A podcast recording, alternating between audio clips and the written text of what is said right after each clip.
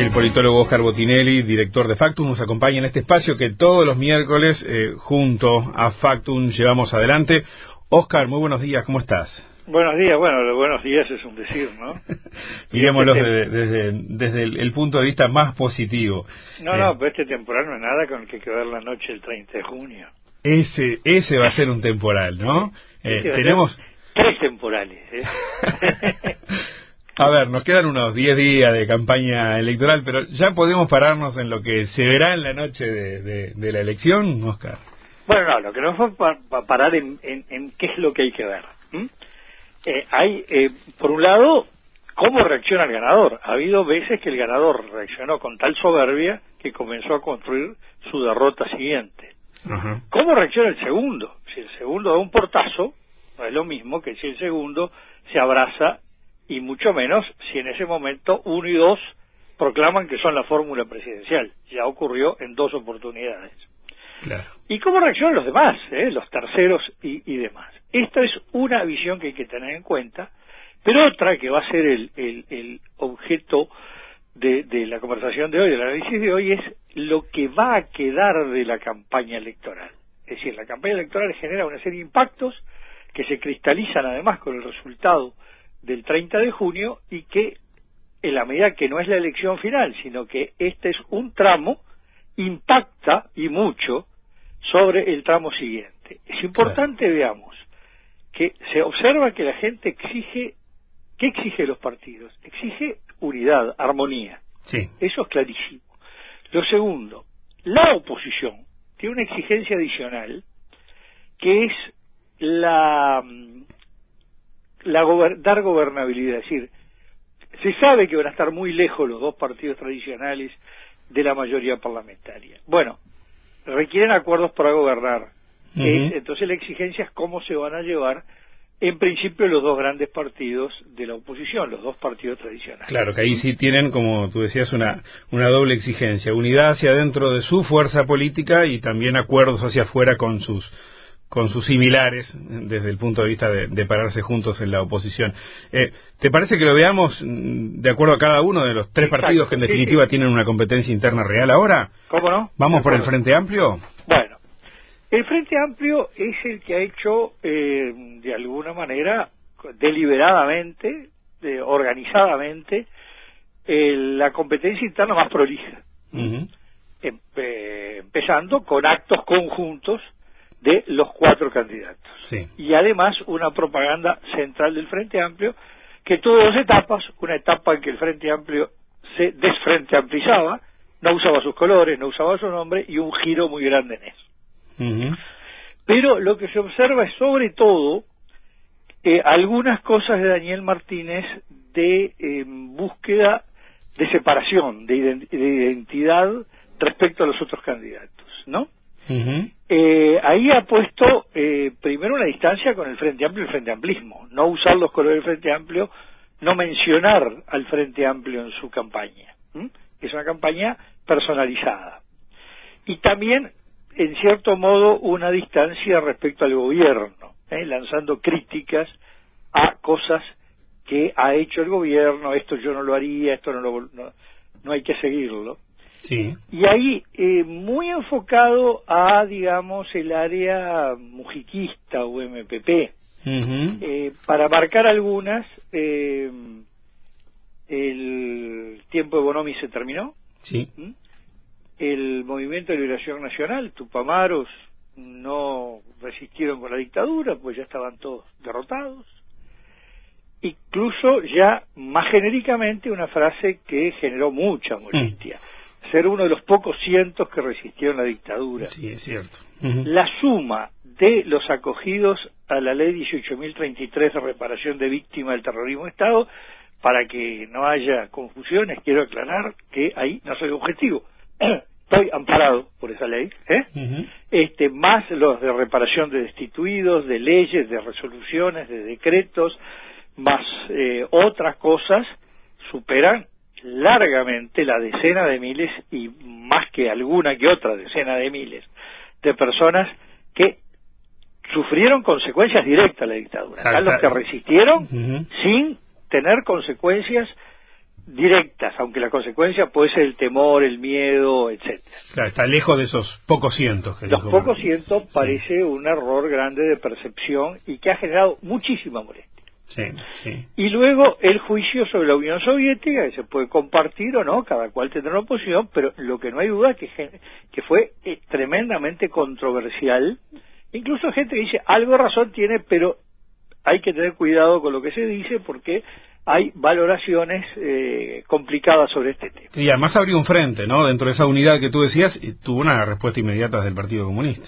Sí, pero el tema no es solo el Partido Comunista. hay que tener una visión muy global de lo que pasó en todos los años de, de, la Guerra Fría y los previos a la Guerra Fría sobre la Revolución Soviética. y luego esta distancia respecto a Carolina Cose, donde ya ha dicho en todos los lenguajes, de todos los idiomas y con señas, que no la quiere el vicepresidente. Con una frase errónea, dijo, el Frente Amplio nunca tomó en cuenta los votos para completar la fórmula. Aclaremos, el Frente Amplio siguió dos métodos. El de su época inicial, que lo continuó en las dos primeras elecciones del nuevo régimen electoral, que es la fórmula la definía el Congreso o antes que existiera el Congreso, el Plenario Nacional. ¿Eh? Sereñi eh, Crotogini, Crotogini Delía, Sereñi Astori y dos veces Vázquez Nignoboa. Perdón, una vez Vázquez Nignoboa. Luego, en el nuevo régimen, ha habido cuatro fórmulas. Dos las eligió el Congreso, Vázquez Nignoboa. Una sin competencia en la interna, otra competencia con Astori, como una competencia autorizada, pero del otro lado la fórmula Vázquez Nignoboa y las últimas dos veces fueron una Mujica Astori, que fue el primero y el segundo. Sí. En una relación de votos, digamos, 5 a 4. La última, en que la relación Vázquez-Constanza Moreira fue de 8 a 2, algo más de 8, algo menos de 2. Ahí el criterio fue, y fue dicho explícitamente y con todas las palabras, va Sendik porque es la lista más votada. Y Mujica, incluso cuando se cuestionó, después de todos los líos habido y por haber con el tema, ahora, dijo, bueno, los votos mandan. Por eso fue Sendik. Es decir, decir que no gusta Carolina Cosa porque no se toma en cuenta, los, el Frente nunca toma en cuenta los votos es un error. Lo que puede decir, creo que ese criterio no debe aplicarse más. Y ahí es correcto que lo sostenga, cada cual tiene su fundamento, pueden ser los votos o no. Pero el fundamento no es el correcto. Entonces, ahí hay una serie de, mm, no sé, rajaduras ¿eh? este, que está presentando la unidad del Frente Amplio. Claro, una unidad que se manifiesta en esos actos conjuntos, en un programa único, pero en el, en el día a día y sobre todo de aquel candidato que, que hoy y hace largo rato encabeza las encuestas no no parece tan así. Sí, y como agregado, este, lo, lo curioso es que normalmente la ruptura del clima de las unidades surge de los que van perdiendo, no del que va ganando. Sí. ¿Mm? Esto lo, lo origina. Bien, eh, pasemos a la oposición eh, y, comencemos por el lado del Partido Nacional, donde hay un personaje que se, se ha robado buena parte de, de, la atención y que les ha marcado muchas veces el ritmo al resto, que es Juan Sartori. Bueno, eh, estamos en una elección sartoricentrista. es decir, no hay mañana, tarde y noche que no haya más de uno hablando de él. Cierto. Más aún, yo hago este chiste, digo, si uno va a hacer un diseño de estrategia de campaña y dice, bueno, mire, yo voy a hacer, cuando me contestan a las 8 de la mañana y a las 10, a las 12, a las 2, a las 4, decir, oye, no seas idiota, nadie le da ese protagonismo a un candidato hasta que sea una amenaza real y esté ganando. Bueno, acá pasó antes de que empezara, ¿no? Es rarísimo este eh, esto que desató contra la lógica de una campaña. Claro, y que indudablemente le ayuda a crecer, por lo menos en cuanto a protagonismo ante la gente. Eduardo Víctor Aedo, viejo personaje político eh, de gran inteligencia, decía, prefiero que hablen mal de mí a que no hablen de mí. ¿eh? Pero además lo increíble es que eh, Tabaré Vázquez salió al cruce de Sartori, y algún otro dirigente frente amplista de primera línea. Sí, sí, Carolina Cose, por caso, entre otros. Y, vamos a ver también ahora también lo del Partido Colorado. Bueno, hablando del Partido Nacional, los blancos tienen un estigma que lo hemos testeado muchas veces, que existe la idea, los blancos se viven peleando. ¿no? En realidad, desde que hay eh, este tipo de elecciones generales internas, el Partido Nacional que ha tenido siempre la más conflictiva. La, la del 99 fue rupturista, ¿eh? que termina con Ramírez retirándose de la, de, de la cancha, después que, que, que, gana la calle Herrera. Y la más prolija fue la del 2009, que esa noche la calle y la Rañaga proclaman la fórmula presidencial. Cierto. ¿Eh? Lo hizo Valle Hierro en el 99 y la calle La Rañaga en el 2009. Fueron los dos casos. Fue la elección más prolija del Partido Nacional y una de las más prolijas que hubo de todos los partidos. Pero lo normal del Partido Nacional era controversia. 2014, recordemos, que La Rañaga va a saludar al ganador la calle Pau y dice nunca más voy a subir las escaleras del Partido Nacional. ¿No? Bueno, con ese trasfondo, ahora se ha producido una especie de eh, eh, línea común, no digo un acuerdo, de todos contra Sartori. Esto lo denuncia el grupo de Sartori, el Partido Nacional se indigna por la denuncia, y el domingo en el puerto ah, no lo saludan, lo ningunean, uno lo, lo verbalmente, con respeto del punto de vista lo pero duro, lo, lo, lo, lo cuestiona, y otro le, le, da un codazo para separarlo y ponerse él y separar a Antía de, de Sartori, lo cual eh, es un detalle significativo que todo el país lo vio, salió en todos los canales, en todas las redes, como un gesto de no unidad. Luego el cuestionamiento eh, de que el que gana no gana con el Partido Nacional, sino dijo el que gana gana. Esto lo atemperó la calle Pou, dijo el que gana, gana. Claro, ese gana-gana significa eh, el que logra más votos es el candidato y punto. Claro, bueno, porque mm. el, ganar quiere decir muchas cosas. Sí, gana el que eh, reúne los requisitos legales Exacto, de tener más del 50% o el 40% con 10 de puntos. Pero mm. hay una idea muy popular que el que, que salió primero ganó. Y que, y además es real, si hubiera un balotaje en, acá, en, en junio, eh, julio sería, bueno, el que el, segundo puede ganar y el primero perder porque la gente lo decide. Lo que le cae mal es la gente. Y esto lo entendieron los políticos desde el mismo 99. El primero a entenderlo fue Sanguinetti cuando dijo, no, yo no quiero acuerdos para la convención. El que sale primero es el candidato. Porque la gente, ¿qué dice? Nosotros votamos. Y después los políticos, reunidos en un estadio, en una pieza, cambian lo que decidimos. ¿eh? El que pierde en la cancha gana en la liga y eso la gente lo resiste. Ahí la calle Pou enmendó lo que venían diciendo otros candidatos, votos dirigentes más bien, no los candidatos. Hay que ver en la convención, se rebaja, se baraja todo, después se ve. Lo cierto es que este, la señal de dos candidatos, tres candidatos, no saludando a otro, no saludando, es una señal. El, el Partido Nacional lo que le queda es, una, que Sartori se derrumbe en estos días contra lo que dicen las encuestas, pero se derrumbe, se derrumbe, saque el, el 2%. Sí. Medio difícil, ¿no? Es complicado. Lo otro que lo podría ayudar, bueno, que saliera tercero y si es posible cómodo.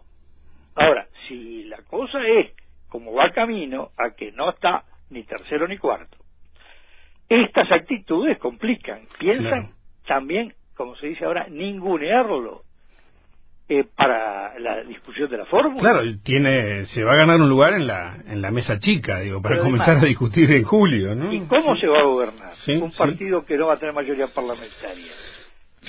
Desconociendo, los, los porcentajes que tiene hoy, no digo que esto se dé en octubre, se puede dar más o menos o nada, pero hoy le está dando eh, tres senadores, ¿no? Sí, sí, sí, sí, sí, sí. Eh, tres, tres senadores. Con el veintitanto por ciento, claro, sí, sí. Casi la tercera parte del Partido Nacional. Y este el Partido Nacional dice, rebanamos un tercio de los senadores. Es, es una cosa que va a tener que hacer un esfuerzo el Partido Nacional de serenarse, primero de serenarse para salir bien la noche del 30 de junio. que eh, demuestra poca poca fe para eso. Está complicado. Bueno, y nos queda el Partido Colorado, Oscar. Bueno, el Partido Colorado eh, empezó eh, con una controversia interna fuerte. Talvi, Talvi empezó además descolorizándose con una bandera multicolor, sin nombrar el Partido Colorado, una campaña personalizada, y luego hace un gran giro a el Talvi Colorado, ¿no? Eso fue claro.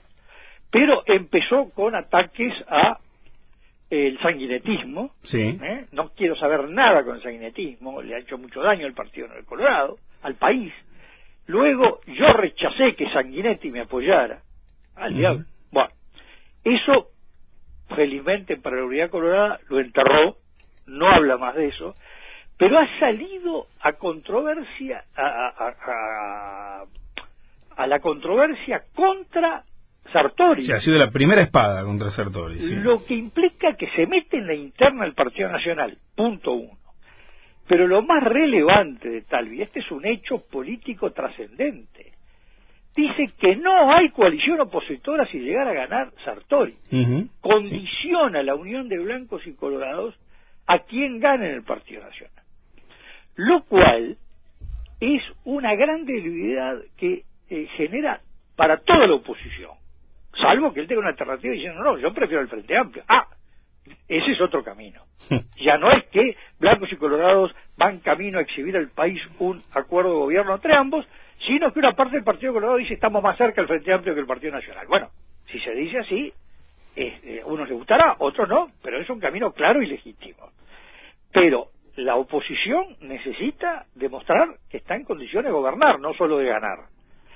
Sanguinetti en particular se ha esforzado mucho, la Rañaga también desde antes cuestionando, pues el Partido Nacional estuvo en una línea de nosotros ganamos y ganamos solos, y la Rañaga estuvo en la línea acá tiene que haber entendimiento. Y Sanguinetti cuando aparece en la cancha también.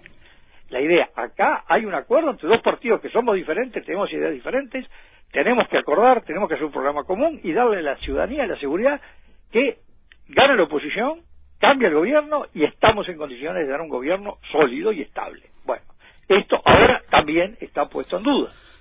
Entonces, el resumen es bastante complicado, como los tres partidos están llegando con pequeñas rajaduras, con grietas o con alguna cosa de esa que dice llame al, al experto en cimientos, ¿no? Sí, sí, sí, sí, con varias mataduras, dijeran. Con varias, bueno, varias mataduras. Bueno, y quedan efectivos ocho días de campaña, porque después vendrá la veda además, y bueno, y el domingo la ciudadanía decidirá, este, veamos qué, qué sorpresa nos depara este, este recorrido que queda. Aclaremos una cosa, Luis. Sí. No hay dos días de veda. hay dos días de prohibición Sí, está bien, está bien, está bien la Pero ahora... Sí, claro la mitad de la campaña ya no es más la radio, la televisión, no, no, no. y, en las redes no hay veda. públicos en la calle. Y en las redes no hay veda. Las redes sociales, internet en general, eh, no hay veda. Es correcto lo que decís. Y eso puede haber climas que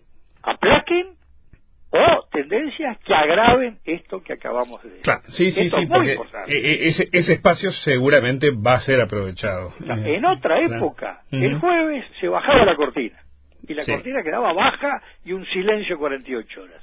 Ya no. Hoy hay un ruido fenomenal esas 48 horas. Es verdad. Será la mitad que la de, que, que la de hoy, pero es ruido. Sí, sí, sí, sí, sí, hay que tenerlo en cuenta totalmente. Bien, Oscar, la seguimos en unos días. Muchísimas gracias. La seguimos unos días y después esperemos las tormentas del 30 de junio. Veamos si Numet las pronostica con acierto.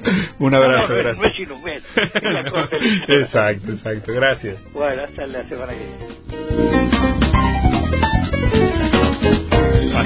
Nos entusiasmamos en la charla con, con Oscar Botinelli. Como siempre, Oscar, y cuánta información que da y nos deja pensando ¿no? en ese análisis tan profundo e inteligente. No, claro, la participación del equipo de Factum nos está haciendo mucho bien en cuanto a, poder decodificar algunas cosas. Semana que viene con encuestas, imagínense también que se, que se vienen, hay entregas de parte no solo de Factum, seguramente de, de todas las empresas de opinión pública.